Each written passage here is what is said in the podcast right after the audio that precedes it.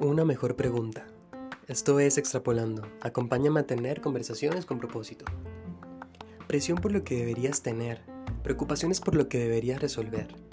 Ese deberías es la exigencia del mundo a la que más le hacemos caso y que siempre nos va a llevar a la frustración.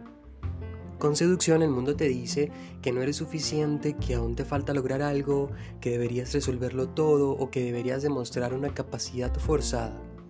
Pero ¿qué pasa si hacemos la pregunta correcta? ¿Qué dice Dios?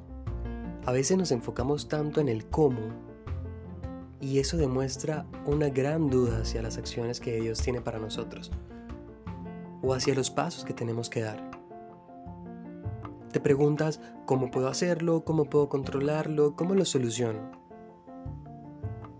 Pero Jesús dice, da pasos de fe, busca mis soluciones, Sé prudente.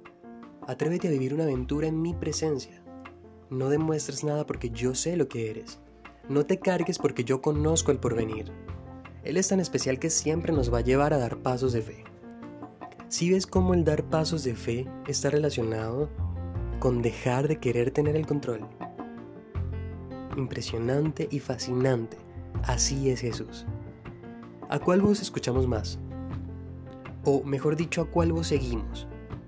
¿Recuerdas que en Juan 10.4 Jesús dijo que las ovejas le siguen porque conocen su voz?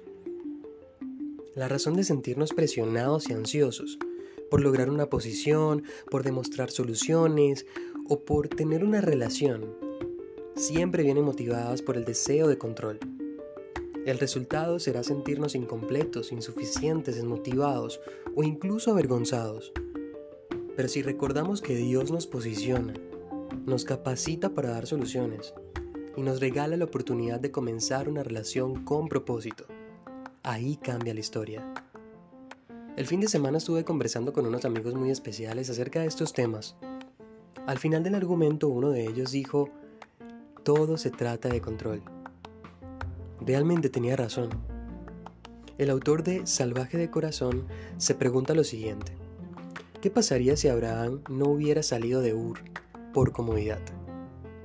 ¿Qué pasa si Moisés no se hubiera acercado a una zarza ardiendo?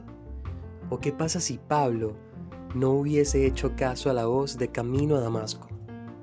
La respuesta es sencilla, no existiríamos. Ellos dieron pasos de fe y no tuvieron el control. Ahora te pregunto, ¿piensas en el cómo o preguntas en el qué.